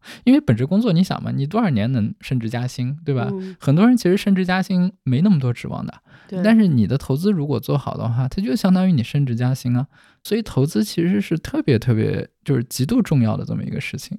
其实你刚才讲的这些案例嘛，我觉得可能分为两种，一种是有些事情是我们确实想不到的，比如这个银行网点居然是假的；还有另一种，我觉得更多的是情绪和感情因素占主导。比如说麦道夫的那些朋友们，他的那些受害人，我觉得更多的是不愿意相信他是个骗子。因为当你去质疑一个纳斯达克以前的主席是骗子的时候，你会天然感到很痛苦，这会使投资者变得不理性。包括像 P to P，如果你身边所有的亲戚朋友大家都在买，都赚了钱，只有你没有买的时候，你就会天然的觉得说他们是对的。然后觉得说那我也要买进去，就他很难很理性的做这样的一个抉择。这又有点像你新书这个《投资者一生的机会》里写到的嘛，就所谓的投资者一生的机会，其实是以自己理性的去判断这些投资，同时。就是利用市场上那些不理性的投资者的行为来赚到钱。呃，就是我觉得这个事情吧，就我老板有一句话说的特别好，就是 business is business，就是商业就是商业，你不要把个人情感掺进去。我们以前投资行业还有一句话叫做。谈钱伤感情，谈感情伤钱，谈感情又伤钱，就是做投资这个事情没有感情，没有感情的投资机器，对，就是非常的没有感情。你像去年，我之前也买了我朋友的很多基金，然后去年因为他的基金大部分得投在大陆嘛，因为他是公募基金，后来我觉得香港的机会特别好的时候，就叮当一顿卖，然后就。卖了以后全拿去炒港股去了。后来我还我在家说呢，我说回头那个他看见我卖了，他是什么心理？因为他看得到，你知道吧？他能看到那个持有人，一看买陈家文卖光了，然后哎算了算了，买港股赚更多的钱，回头请他吃饭吧，怎么办呢？所以就是这个。后来有找你吗？嗯，没有。你们的友谊还继续了吗？哎，友谊友谊继续没有问题。我前两天吃饭的时候跟他说了，我说不好意思，我把你基金清光了，一分钱都不剩，然后全跑到港股抄底，挣了百分之五十。我说你的基金才涨百分之二三十，没挣我那么多。就是这这个没有办法，就是说在商言商嘛，就是你既然做投资了，你尽量不要有感情。当然你说人没有感情是不可能的啊，但是但是就是。尽量不要有感情，要要要靠这个数据和那个理性的判断去说话。就是感情是个靠不住的东西。就上次你我还有梦妍，我们三个人在聊嘛，就说到你之前投资的一些公司，就是很多人会说这些公司不好，或者说这些公司不值得投。我记得你当时的反应是，这些公司你也没有那么喜欢，但是这不影响你去投资他们。哦，那我那种情况一定是更就是更看重的估值。市场有的时候它会有一个现象，就是说。嗯，一个行业里面最好的公司估值很贵，然后第二、第三的公司呢，估值就没那么贵，甚至很便宜，因为大家眼光都盯在最好的那家。嗯，那么这个时候呢，有的时候会买第二、第三的。那些公司，但是一定是要就是这个行业不是赢家通吃的，就是老二老三虽然有点弱，但是老大对他也没什么办法啊。你比方说像电信行业、像银行，但是你比方说有的行业像快销的服装，快销的服装老大上来，老二老三就要死。那这种情况你不要贪便宜去买老二老三，对，那不行的。老大上来以后，大家都冲到老大那儿去了，老二老三就就没了。包括像奶茶其实也是的，嗯啊，火一家奶茶对吧？茶颜悦色火了以后，其实对别人冲击很大。啊，这种就不行。但是如果比方说像水电，对吧？在你在这个地方就是发电发的再好，跟我也没有关系，我守着我那个发。嗯，比方说像核电，比方说像这些，那像水泥啊、高速公路、港口，就是你那个港口效率再高，我这个省的船还是得从我这儿上。那这种情况下就就可以。那么这种情况下呢，有的时候市场的眼睛盯在老大身上的时候，你就买老二、老三。如果市场盯在老二、老三身上的时候，估值跟老大差不多了，它 ROE 还低不少，那你就买老大。这个东西是一个很灵活的事情，你不是说我一定要去买那个便宜的或者或者好的，而是哪个更占优，你就你就买哪个。但但但是，尤其像是我们在一些投资论坛上看到那些网友的话，更多的是因为我喜欢这家公司，我认同这家公司，我认为它是一家好公司，所以我买它。呃，我不仅买，我还各种抄底，我要长期持有。嗯，这种也是一个 OK 的方法，就是说，如果你买的价不是很贵的话。啊，如果你比方你很喜欢这家公司，你确定这个公司特别好，OK，然后你买的价又不是很贵，那那没问题，我觉得，我觉得也挺好的啊。这个做法的问题在于，就是说，一个是有些人不是真的很喜欢这家公司，他是在背书。我见过很多投资者跟我说，这是一家好公司，我说为啥好？他嘀哩嘟噜讲了一堆理由，然后所有的理由都是市面上特别常见的理由，就是他没有他自己的看法，他是在背书，就是别人写的东西我背下来了。啊，但是他其实，当你问他说，比方说，他说这个广告公司覆盖率特别高，然后你问他说，那这个广告公司的广告形式是一种旧广告，那新广告的冲击怎么办？他没有答案，因为他自己没想过啊，他是背别人写的东西，所以你以为你讲的是，呃，你喜欢的一家好公司，实际上是你。呃，跟随别人的判断去喜欢了一家别人说它是好公司的公司，这个事情听起来有点绕啊。那么第二个就是说，呃，我讲的那种方法呢，可能更是一种专业投资的方法，你能赚到更多的钱，因为你在一个很大的池子里面去选，你选你找到最好的那个。但它又很难。呃，相对来讲会会会难一些，你要多看一些公司。但如果你真的能确定你这家公司是特别好，而且你有一个别人没法挑战的逻辑链的话，那么那么也是可以的，我觉得也是可以的，尤其你买的不贵的话。嗯，所以就是说呢，一般投资者如果看到一家好公司的话，最好能找一个不喜欢这家公司的，或者很很喜欢挑刺儿的人，然后你让他问你一堆问题，你看你能不能答得上来。你看你考虑过这些问题没有？如果如果考虑过，那基本上就 OK。如果你你根本都没听过这个问题，那那那这个就就不对头了。对啊，你像我看到很多投资者去去投资美股，然后在一个境外券商开了个户，然后开了个户以后就去投。我说你知道美股如果这个券商死了，你的钱是回不来的吗？就是中国的情况是，这个券商只是一个中间渠道，你通过券商买的股票是登记在中央结算的。那么如果这个中介券商倒闭的话，你的钱一点影响没有，因为它是在中央结算那边。嗯美国的情况是你把钱存在券商，券商把所有的钱汇集起来去买股票，一旦这个券商死掉，你的负债关系是跟券商发生的。对，那么你就进入了券商的破产清算，你作为一个债权人去问他要钱，中央结算是不管的。所以，所以在海外做投资，我们自己一般是选最大的券商，就是最大的银行、最大的券商，基本不可能死的那种啊、你比方说像汇丰啊，或者 Bank of America 这种，小一点我们是不敢不敢投的，因为你你万一出问题的话，你你记得那个大空头，就是 The The Big Short 那个电影里面，当时那个投资者就是做空券商以后，不是挣了不少钱吗？然后他底下人就跟他说：“你要清了，你要你要 settle，就就是你把你账户要清掉，你要再不清，这个券商要倒闭了，因为他是做空的。结果没想到做空以后，就是他做空这个券商价格去跌，从五十块钱慢慢跌到二十块钱，跌到十块钱。没想到的情况，这券商从五十块钱归到零了，就是就彻底倒闭。那么彻底倒闭的问题就在于他拿不到自己的钱，因为他账户开在这个券商，券商倒闭以后就拿不到钱，所以他必须在价格还没有跌到零的时候就及时出来，出来拿钱走路。他如果不这么干的话，最后他一分钱都没有。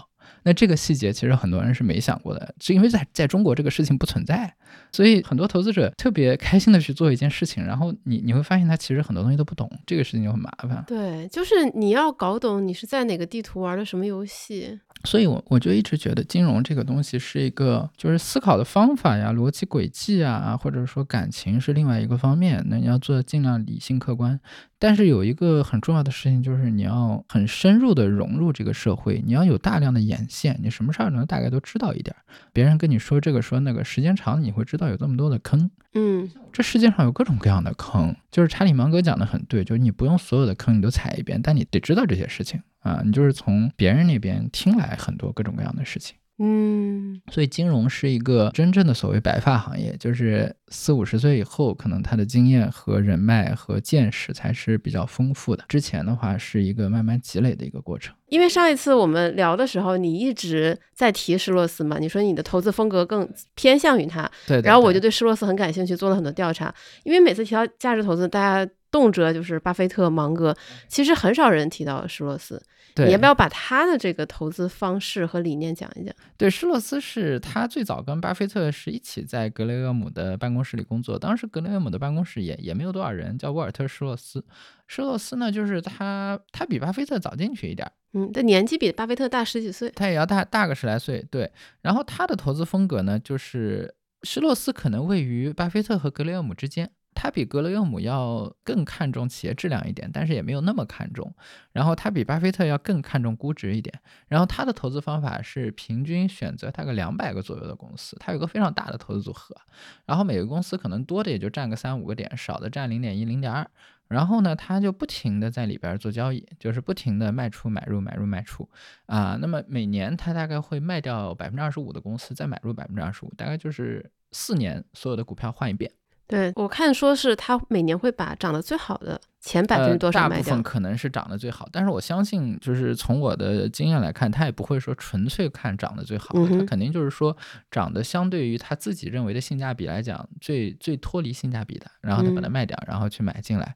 那么长期施洛斯的投资回报率也有百分之二十左右。对，呃，巴菲特甚至认为施洛斯比他自己做的好一点。对施洛斯之所以没有巴菲特那么有名，主要是他没有巴菲特那么多钱，因为他从来没用过杠杆。他基本上就用自己的钱不停的投嗯啊，所以的话他就没有巴菲特那么有钱。你想，他如果以一百万美金开始翻上一万倍，巴菲特给他翻两三万倍嘛，从 Berkshire 的这个整个整个周期加上前面可能还有更多。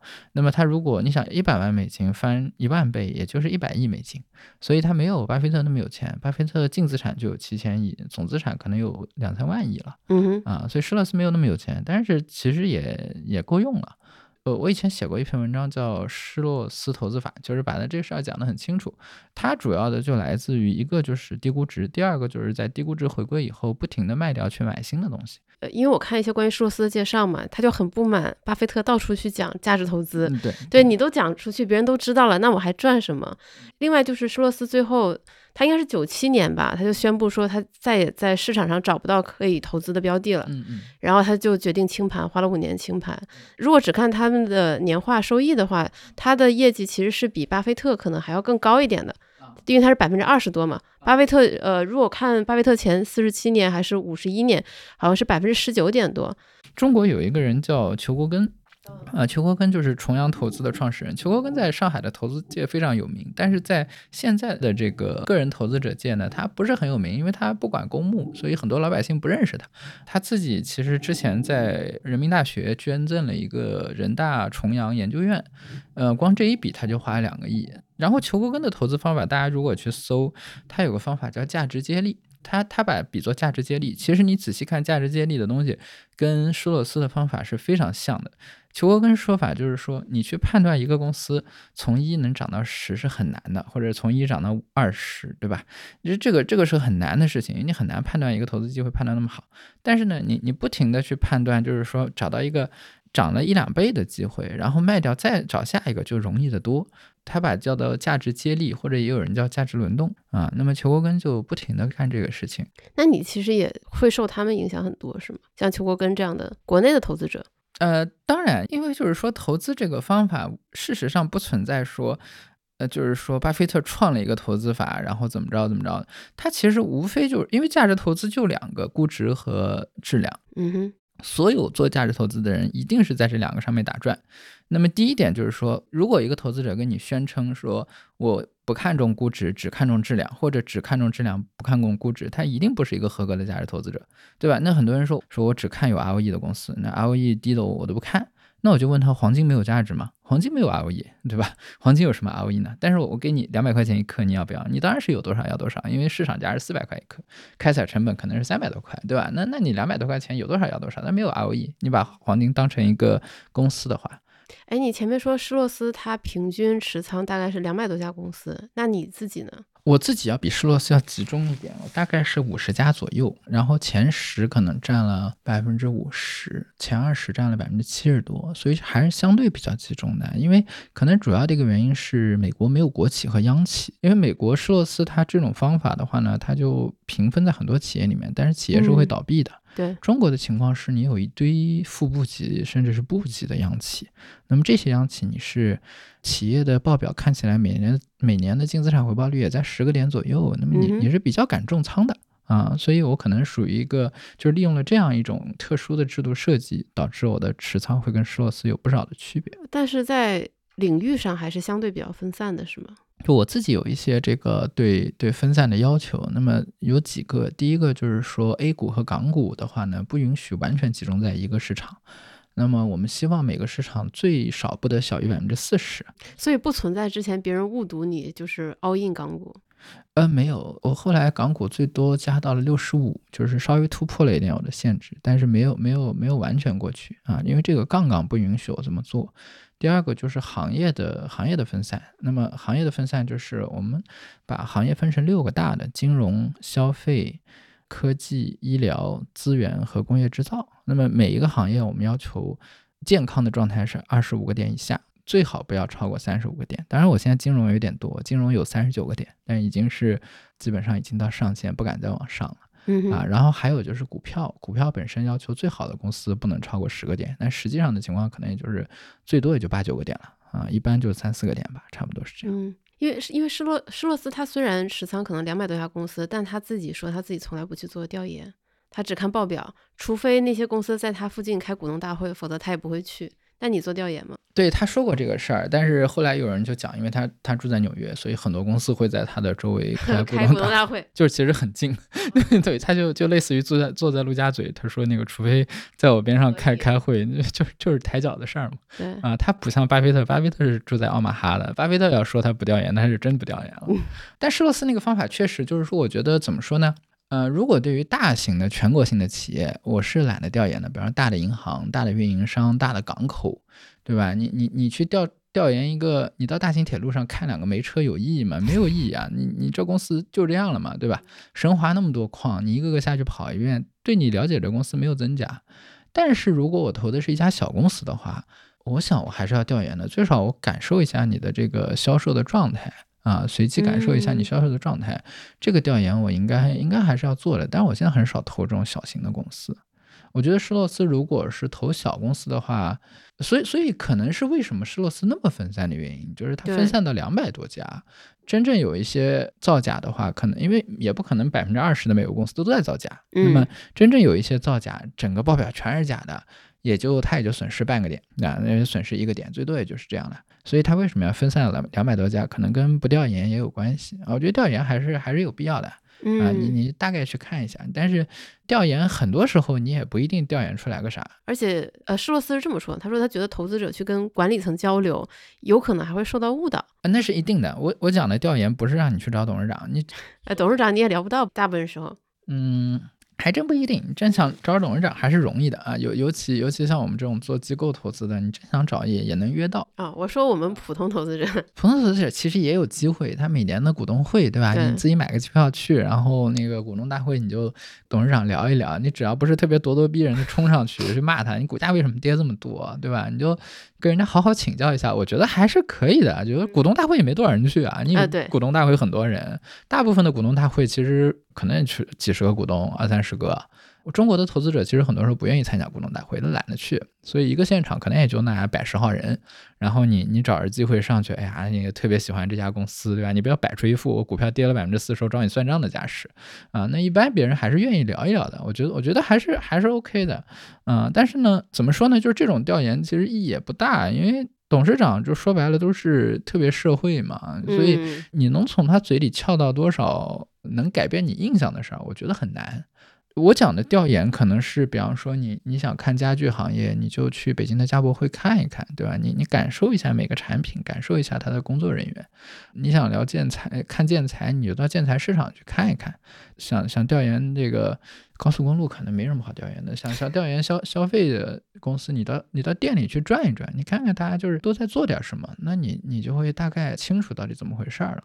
我讲的调研可能更来自于就是说全产业链的调研，嗯，就是你你去你去覆盖它的上下游，然后去看一下就是上下游大概是个什么情况，而不是找他高管聊。找高管聊一般一般来讲很难聊出就是嗯、呃在公告上看不到的事儿，因为因为现在信息披露的要求也是很严格的，就是呃尤其对于陌生的股东来讲，他跟你也不熟，他怎么可能跟你说一些超出标准以外的答案？即使是有一些朋友介绍，其实根据我的经验，大部分人跟你说的所谓的独家信息也就那么回事儿啊，也就那么回事儿。有的是编的，有的是为了引起你的注意，有的不是编的，但实际上没什么用。那你觉得你投资策略的缺点是什么？然后另一方面优点又是什么呢？我们这种投资策略的最大的缺点，可能就是跟市场不同步。就是市场在赚钱的时候，你像我自己在二零年，二零年我亏了一个点，难受吗？呃，其实我也不难受，因为我知道怎么回事儿。但是就是如果我们是公募或者是私募的话，如果我们不是管自己的钱，我们就会非常的难受，因为我们要向客户解释。但是我们因为不用向客户解释嘛，所以就没什么。因为我们自己会把这个整个报表，就是投资组合的报表去做一个加总。我知道我的企业每年挣多少钱，分多少股息，你股价不涨跟这事儿一点关系都没有。嗯哼，啊，所以所以也没什么没什么难受可以说的。但是就是如果我是做机构的话，那么二零年会非常的惨，别人都是百分之五十以上，那我们还亏了一个点。然后我们赚钱的时候，像二二年，二二年我挣了十个点还是九个点啊，别人都是亏二十个点的，所以就是说就会导致就是说你如果我是个基金经理的话，就导致我挣钱的时候全市场没人买基金，因为特别熊。然后我亏钱的时候，大家都骂我，所以就这这事儿就很麻烦啊。深度价值最讨厌的一个一个问题就是跟市场不同步。哎，可是可是不同步，这为什么是个缺点呢？你还是赚钱了呀，但你的基金不好卖呀。当市场牛的时候，基金销售特别容易的时候，你的业绩特别差，大家就觉得你你很破。但是你不需要对公众负责。哎，就是我讲的这个缺点是配合上募集资金的。就是如果你你配合的是募集资金，比方说一门口径特别大的炮，你你装在一辆卡车上，它卡车就沉不住这个后坐力啊。但是如果你是把它堆在一个山头上的问题就不大啊。所以所以就是其实每一种投资的打法跟背后的募集资金是什么样都是有关系的。你就你就像比方说二战以后，你从这个外交的角度来讲，美国几乎输掉了。或者说，就是也不叫输掉，就是每一场他介入的局部战争，其实最后都没达到他想要的目的。嗯哼，啊，包括从朝鲜战争到越南战争到伊拉克到阿富汗，那没有一场战争达到他想要的目的。他为什么？他不是因为美国人不够强，不是因为他军队不够强，而是后面他民众不支持他在那地方一直耗下去。对，啊，他其实就类似于这基金经理。就是受到基民的牵制，就是说你的你的资金方不允许你一直去做一件事情，其实也是一样，就是说每一个投资方法一定是要匹配资金的，你对自己的资金属性要有了解。嗯，就是我们很熟悉的某个老师，我听说他这么评价你说你这么聪明，这么有才华，就只给有钱人管钱。就不去给大众管钱。其实我要有机会能当一个公募基金经理，我觉得我也很开心啊。然后可以让我们公司去买我的基金，对吧？那那就那我可以同时帮大家去管钱。但是但是其实没有公募基金能够让我去去做这个事情，我也我也没也没有收到这种橄榄枝。这种情况下的话，你硬凑说我去当一个公募基金经理，然后做了两三年，然后业绩可能又赶上不行，给自己找麻烦，给别人找麻烦。嗯啊，所以所以可能我我更多的方式就是通过写书或者写文章去能影响一个算一个吧，大概是这么一个方式。但是就是公募基金来讲的话。他很难给你五年以上的考核周期。那么，我我跟我老板一直在说，我说我要不是在这家公司，我二零年我说开掉一百次可能也也夸张，开掉十次应该是最少的。嗯，就是别人都挣了五十个点，你亏一个点，你算啥嘛？扛不到第二年。其实后面都很好，二一、二二和二三基本上每年都是十个点，而且就就无论市场怎么跌啊或者什么情况，大概都是十个点左右。但是就二零年就活不过来。啊，就是零乘以再大的数，它最后还是零。我我以为你是入这行之前深思熟虑过。自己的这种投资方式可能并不适合这种募集资金方式。当然是深思熟虑过，就是我也知道，就是说是这样的。我我我的意思就是说呢，没有没有公募基金能够跟我说，你过来当公募基金经理，然后我我保证五年不管你，我甚至保证十年不管你，没有人可以做得到。他即使跟我这么说的话，他的股东可能也不愿意。对啊，所以就是没有没有一家公募基金能够给出这样。或者说也不能讲没有一家公募基金啊，就是说我没有碰到一个情况能够给我这样一个平台。那么，那么这种情况下的话，我我宁可去，我我与其去就是做一个公募基金经理，然后三个月以后被同事骂，被老板嫌弃，我还不如自己待着。对，一定一定会被所有人骂。而且我我经常写个东西就被人骂。你看去年跟大家说买银行，结果被人骂，对吧？后来那个说那个你投五十万在港股，你可以比工作强，那更多的人骂，就是。哎，这个市场怎么说呢？大家骂你就说明你还有存在的价值吧？那怎么办呢？而而且我看骂你的人说，如果你投资真的赚钱，你就不需要靠卖书赚钱了。然后当时把我看笑了。对，后来后来这个事情变成一个梗，就是就是我经常说我投资不赚钱，我就靠买书养活我自己。但实际上，书的话，大概每一本书的版税其实也也很低了，几万块钱，然后基本上就拿来买书送给朋友，所以最后这个账一抹，就是基本上就是平的啊，就是就是不赚也不亏，大概是这个样子。对，上上次嘉禾来说，他投资上感觉没有什么特别大的挑战了，他人生中现在最大的挑战就是卖书。对，因为因为书确实，我这个书呢，就是怎么说呢？投资类的书有两个流量密码，一个就是上代码，就跟大家说你你买这个买那个，这个是违规的，因为因为你不能直接去推荐股票或者基金，对吧？你你必须有这个。就是我们讲叫投资顾问牌照，那么这个这个事情我干不来。那么第二个呢，就是去进行很多的煽动，那么我又不愿意，我只是想把我的投资方法讲出来，跟大家说你应该这么去思考你的投资。结果呃，最后的问题就导致就是卖不掉 啊，就是就不好卖吧。反正就是每一本书都是怎么说呢？就是每一本书都在销售的。反正就是卖个五千八千册，反正就出版社觉得还不错，反正也行吧，就继续做下去。因为就是确实有一些就是很喜欢我的读者，就真的很喜欢这我写的书，因为他觉得看完以后他把很多事情想明白了。嗯啊，我杭州有一个朋友，他开一个那个。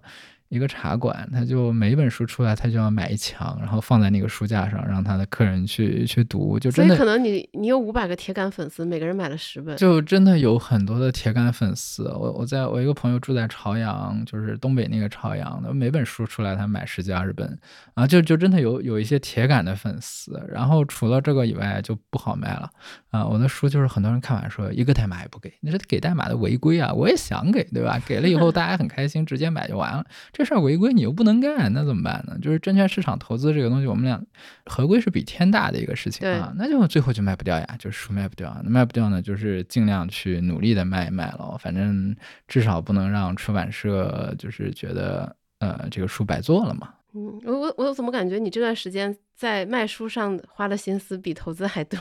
呃，其实可能是因为我卖书的心思都拿出来了，就我半夜在那翻代码的时候也没人看，我我我也不会在朋友圈说，我今晚又看了三十家公司，找到一好的，好开心啊！就这这也没必要讲嘛。对，那你典型的一天是什么样的？正常的一天可能就是早上起来，嗯，早上起来，然后上午看看股票，翻翻报表。你几点起来？我我很乱，晚的是九点多，早的是四五点，就看心情了，就彻底看心情，因为我也不坐班嘛，看代码，看股票，翻翻书，有的时候读读读读古文，读读英文，大概到十点钟就出去做运动，做到十点十一点半回来，如果空气好的话。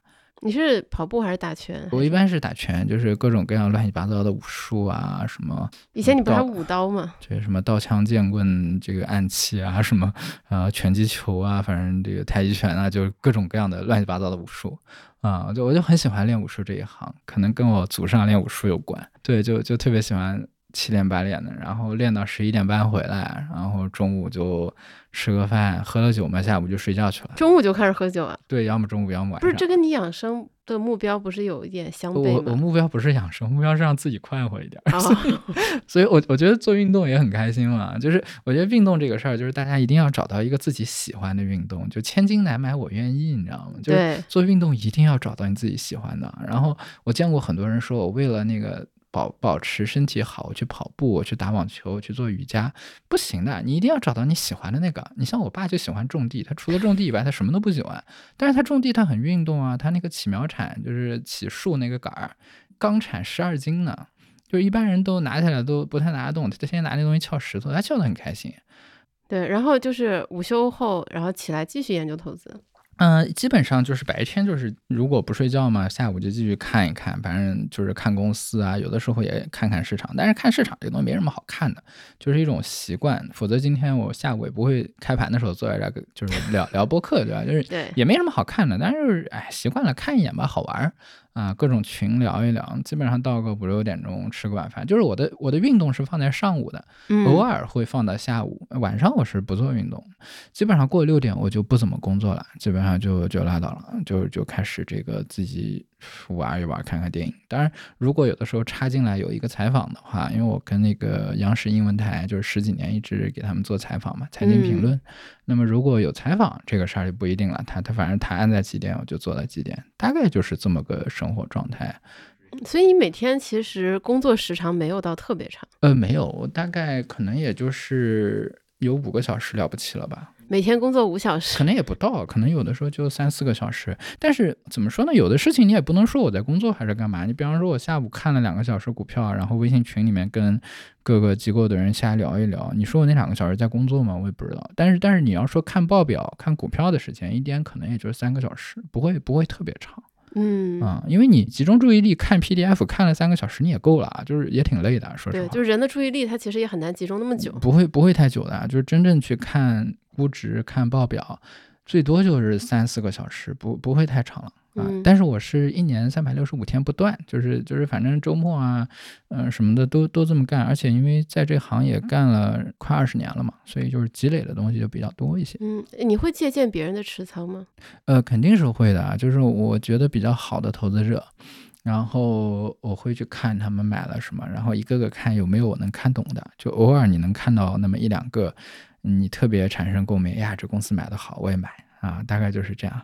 那还有一种情况就是去看，然后自己喜欢一股票，发现没人买，这也很好嗯啊。就是你发现一个都不买，然后你就问问他们为什么你们不买啊，也也也会看。但是抄作业，抄作业这个事儿确实是会看，有的时候也会到论坛上去看一看啊，各个论坛看看有没有人聊一些。但是根据我的经验，就是可能我的投资决策只有十分之一不到，甚至是二十分之一来自于抄作业，就是真的看别人东西，觉得这东西挺好。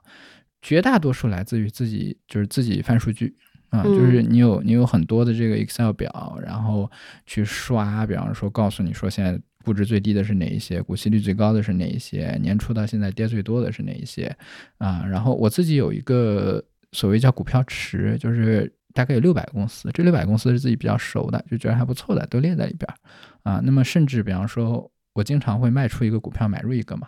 那嗯么有的时候就会这个怎么讲呢？就是就会在 Excel 表里面列一个，就这两个股票的估值，比方说比价达到二的时候，Excel 表会提醒我，就告诉我说有有这个东西你可以看一看。那么这些都是一些原创的，就可能九成以上的投资来自于自己的研究。嗯，哎，那你花什么时间来写作呢？因为我觉得你写作速真的很快。我们前两天聊基金经理自购的问题，你啪第二天文章就写出来了。一篇文章大概要写两到三个小时到四个小时啊。那如果如果今天有文章要写，那就那就是也得写啊。嗯因为你想嘛，正常人可能上班就是八个小时，路上还花两个，我没有这个时间要求，所以就可能看代码花三四个小时，写文章花三四个小时，也就相当于一般人就是一天的工作量嘛。而且你也不是天天写，但你你的这个频率、效率还有质量还是很高的。哦，是吗？我我我其实浪费了很多的时间，比方说我喜欢打游戏啊之类，你最近在打什么游戏？我就一直只打一个，那个叫《坦克世界闪电战》，因为以前还打一些策略性的，现在年纪大了，眼睛不行了嘛，因为我，就只打这一个。，对策略性的游戏，你像什么帝国时代啊、幕府将军那些，你要用眼睛盯着那个屏幕上一个小点儿，哦、那个时间长了眼睛很累，所以后来就只打那种就是开一个车在旷野里面跑，就是一直看风景的那个。嗯，但是实际上就是《坦克世界闪电战》那个游戏里面有很多的技术，呃所以一开始我打的很烂嘛，就是跟投资者做投资一样的。然后后来打了烂，你也很气嘛，因为一上一上去就死掉了，然后别人很开心还骂你，所以所以后来我就开始在抖音上刷，然后就刷到有那么一两个山，反正有个山东的主播讲的还挺好的。所以这所以这是一个网络游戏，联机游戏。对，就是都是跟对手去打，我是打亚洲服务器的，大家上这个游戏有可能会抓到陈家和老师。就可能要上亚服才抓到，我国国国服抓不到。OK，然后，然后你就看，就是跟做投资一样的啊，就是你你看他打的那个，就是那个主播就想，你看这个地方，你你坦克斜一下，你你装甲等效不就增加了吗？就是我们讲那个苏联那个 T 三四，T 三四当年设计出来，采用了我们讲叫倾斜装甲，就是你把一个。比方说厚度一百毫米的装甲，你把它斜过来，你会发现这个炮弹射进来的时候，碰到的装甲其实相当于就是从一个直的变成了一个斜的，那么它会增加很多啊。所以，所以坦克在技术上它有个东西叫摆角度，就是我把它斜着对着你，这样你的炮弹就很难打得进来。哦，就以前的坦克兵，包括我们讲二战的这个战斗机飞行员，它其实有很多很多的技巧。呃，所以以前的老坦克兵在碰到新坦克兵的时候，有一个词叫做“行走的面包”，就是说你那个开的蹦里蹦气的，跟跟那面包在那走一样。因为坦克是个方的嘛，对，哎，所以所以就是它这个里面有很多的技术，然后自己开始不会嘛，就瞎打瞎打的。后来上上抖音看别人打，哦，知道了，这有这么多技术啊，然后就学学学学学，哎，后来就越打越好了。就总之跟研究投资是一样的。就是跟你研究投资一样的啊，我就觉得投资就是说，你为什么要自己去想呢？没有意义啊！你为什么要看一些所谓的网络大 V 呢？你也不知道他投资做的怎么样，对吧？你就看什么巴菲特啊、芒格啊、霍华德马克思啊，对吧？那个彼得林奇啊，就是这些，包括国内的像，比方说这个陈光明啊、曹明长，对吧？邱国禄啊这些人。就是被历史证明真正的投资大师，你就看他怎么做的就完事了。然后他教你怎么干，你就怎么干。你可能干的不如他好，就像我那个坦克打的也不如那个主播好，但是你是用类似的东西，你最后就会做出来一个类似的效果，比你自己琢磨强太多了。然后豆瓣上有一个人就说说，那按照你这个理论，我为什么要买你的书？为什么要看你的东西？啊，对呀、我也想问这个问题。然后我说对啊，就是按照我这个理论，你就不应该看我的东西啊，没没问题，因为我把东西写出来也就是个调剂嘛，就是我其实也不靠这个过日子啊，所以以，所以如果你看完我的书能学到说我应该只看巴菲特不看陈家河，OK，我写写文章的目的就达到了。所以就是说我我觉得我只是想把一个正确的投资道理告诉大家。至于我从里面获得多少东西，我觉得是没有意义的，因为我也我也不觉得我从里面能够获得就是高于我投资的这样一个回报。如果我从写书和写文章能够获得高于我投资的回报，我的书和文章你就不用看了，因为对吧？你自己投资做的不行嘛。对，所以，所以就是说，根据我的理论，你就不应该看我任何的东西，你应该天天盯着巴菲特看，就跟我自己做的事情一样。我我自己每天要练二十分钟的英语的口语，练的时候我就把一个巴菲特的语录或者是芒格，我自己有一个大的 Word，然后就是把我觉得好的这些，包括霍华德马克思，我其实做价值投资是从霍华德马克思开始嘛，就霍华德马克思。啊，我从我从他的东西开始，我还是比较不忘本的，就是我把他的语录也拿出来。所以每天是这样来练口语的吗？我我一般就会读个十几二十分钟，然后我今天口语就练到了，然后对投资的理解又又被强化了一下，啊，就跟读这个语录一样嘛，对，读读语录啊，读了以后时间长，这个东西就印在你脑子里了。对，因为我看过你在央视英文频道做的那些采访，我就觉得说你这个口音保持的真的还挺好的。对，那个可能是因为我在英国待了五年，就是本科四年，硕士一年。本科三年，语言学校，因为英国的本科是三年，然后硕士一年，然后语言学校一年。就我在英国住了五年，然后那时候天天就是打工啊，跟英国人泡在一起，这样。所以学英语它有一个门槛儿，就一个坎儿，就是在这个坎儿之前，你你讲一句话你要想，一旦过了这个坎儿以后，你就不用想了。一旦你到了这个坎儿以后。你这辈子都不会忘了，基本上啊，就跟那个南京话，你像我从小在南京长大的，十七岁离开南京，多少年不讲南京话，你叫我讲，大概也就是熟悉两下我就能讲了。所以就是语言这个东西，它是有这么一个有这么一个坎儿，但是想过过这个坎儿呢，不太容易。反正我当年是在英国待了大概到第三个年头，我觉得我过了这个坎儿了，就讲话不用想了。对我，我特别好奇，就是你本科学的是金融嘛，但是你硕士你在牛津读的历史，嗯嗯，你是当时是为什么会选历史？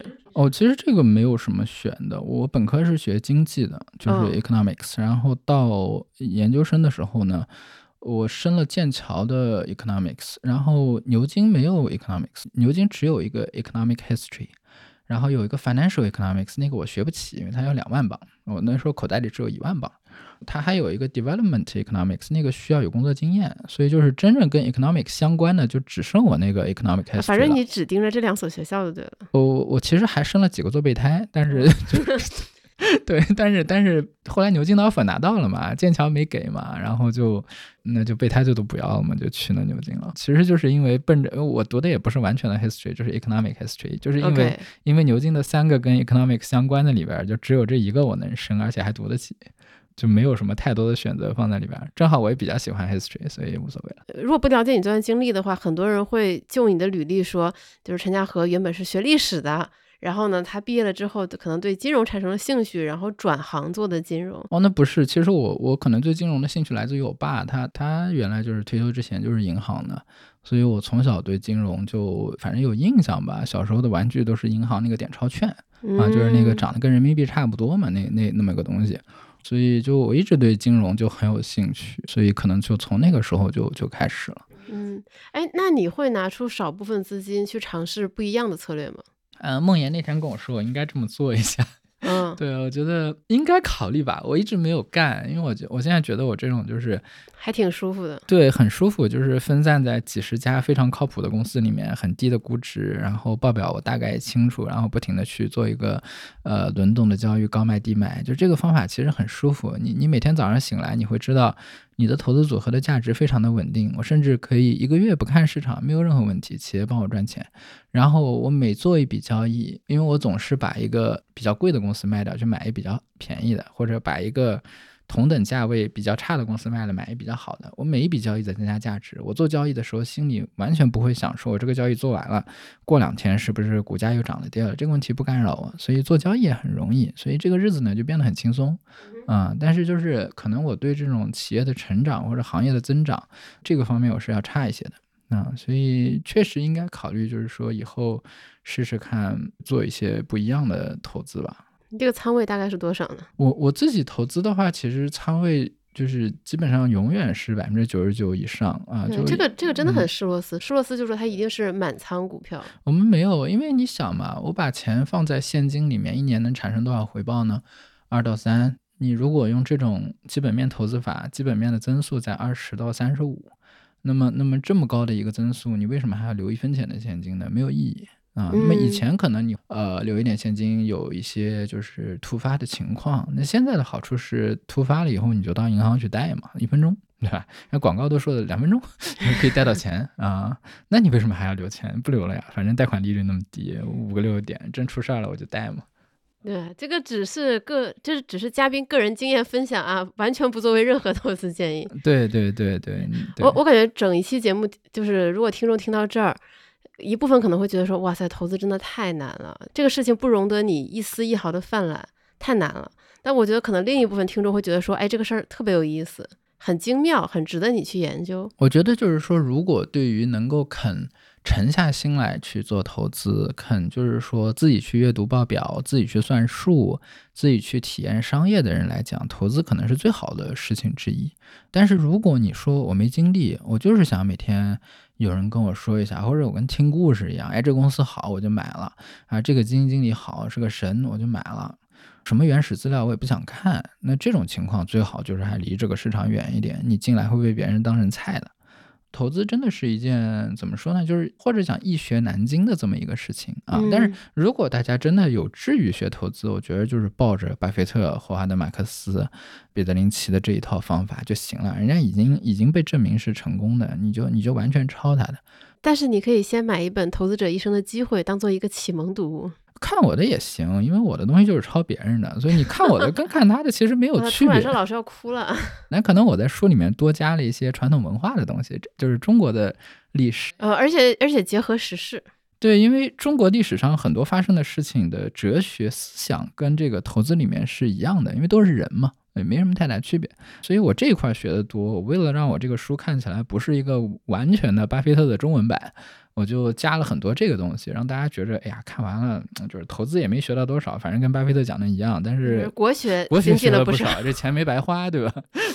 确实确实确实。对你得让大家觉得钱没白花嘛。对，而且今天嘉禾老师还给我们公司同事带了一个最新的你发现的好玩的球类运动。对，那个叫做拳击反应球，我我觉得那个很不错。对我我今年也发现了一个很有趣的球，叫板羽球，它非常适合全年龄段在休闲时间游玩。呃，板羽球我知道，白羽球，哦但是你还是得两个人打嘛。对，但是那个反应球是可以就是自己玩。反应球是可以一个人的，而且它的反应速度比白羽球快得多。对，但是白羽球我觉得就是你不懂体育，你运动能力很差，你也可能装模作样的玩一玩，你就很开心。啊、对，就是我觉得这个很硬核，就是以前有之有行被我们的用户誉为有球就行，因为我因为有球就行。对，因为我们公司的同学实在是太爱打球了，羽毛球、网球，就是中午大家在办公室见不到人，都在打网球或所者羽毛球以你们现在办公室楼下有那么多的球场是吗？啊。对，所以我们搬到了现在这个地方，底下有篮球场，有网球场，你也可以打羽毛球。嗯，对，所以呢，我们今天这期节目就到这儿了，我们要去打球了。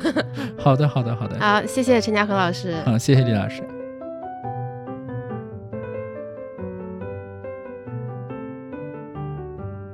以上就是本期的全部内容。如果你喜欢这期节目，欢迎你分享给你的亲朋好友。如果你希望多学习了解一些投资知识，欢迎你来有知有行 APP 读一读投资第一课。如果你有长期投资的需求，那么我们小酒馆全员持有的长钱账户也许是个很不错的选择。欢迎你来有知有行 APP 进一步了解。最后，如果你在用苹果播客收听，而且现在有空的话，可以占用你一两分钟时间吗？真心求一个五星好评，这将成为我们前进最大的动力。好啦，我们下一周再见。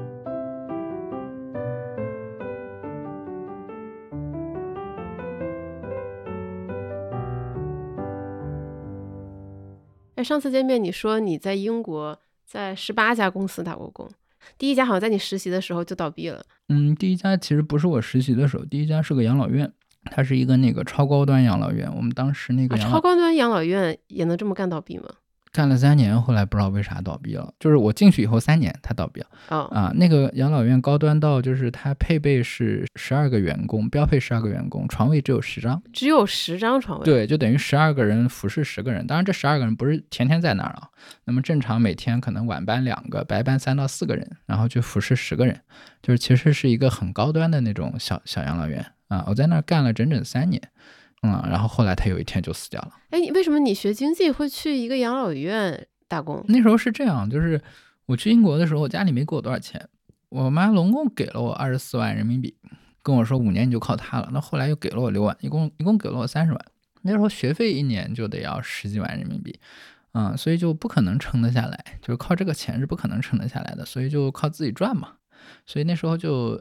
每年就是每年到年头，我就得做一个关于今年的那个赚钱计划。大概那时候人民币比英镑是一比十五。对，那时候人民币购买力还不行。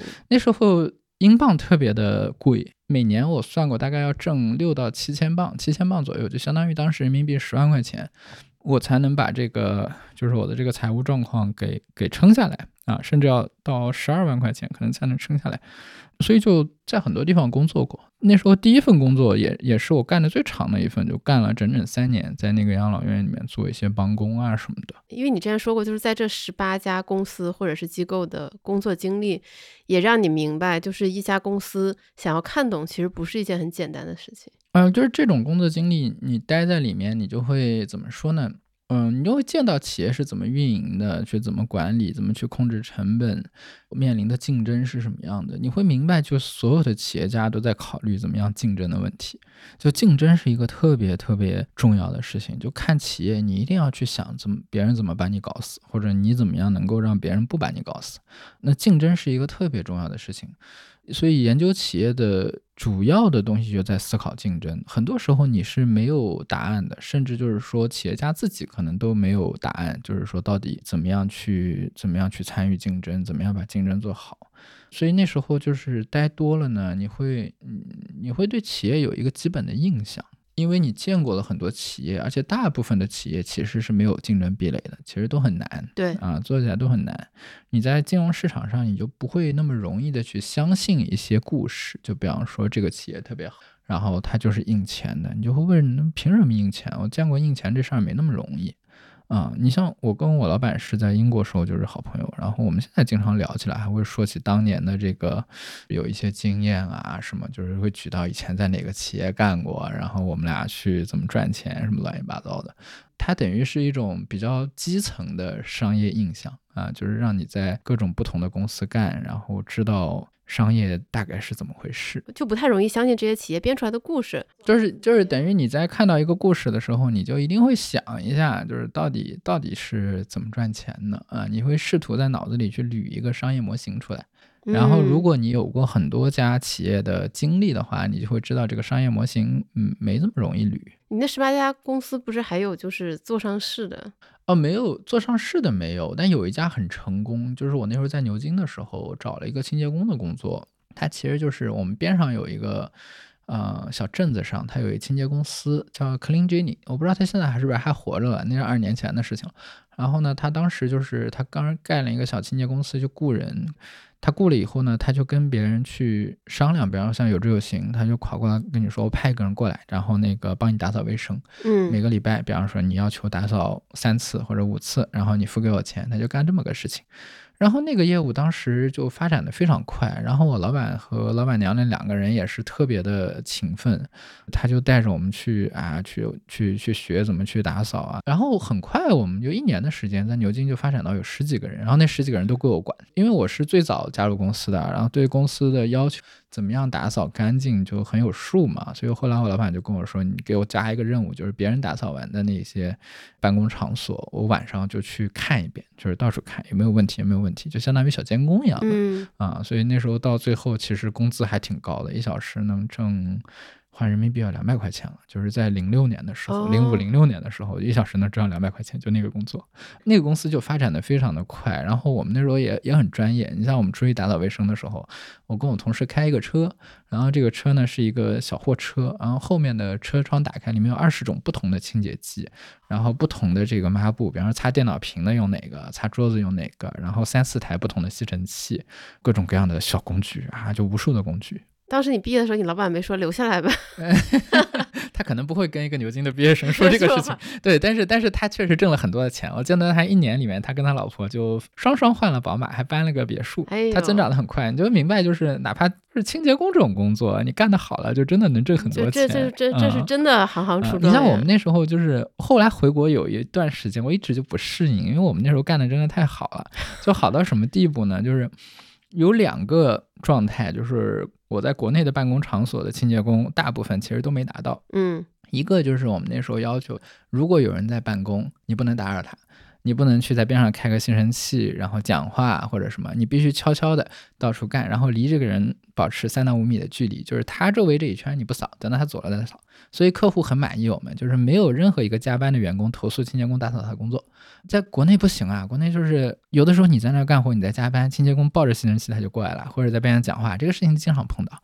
我们那时候就不允许，就是一定是要只要见到有人加班，一定不能打扰别人的工作。那一层的地今天哪怕不吸，或者你你就跟那个后班的同事说一声，然后等到那个人下了班了，然后那个十十他十点钟走，你十点半过来吸，我们都是那样。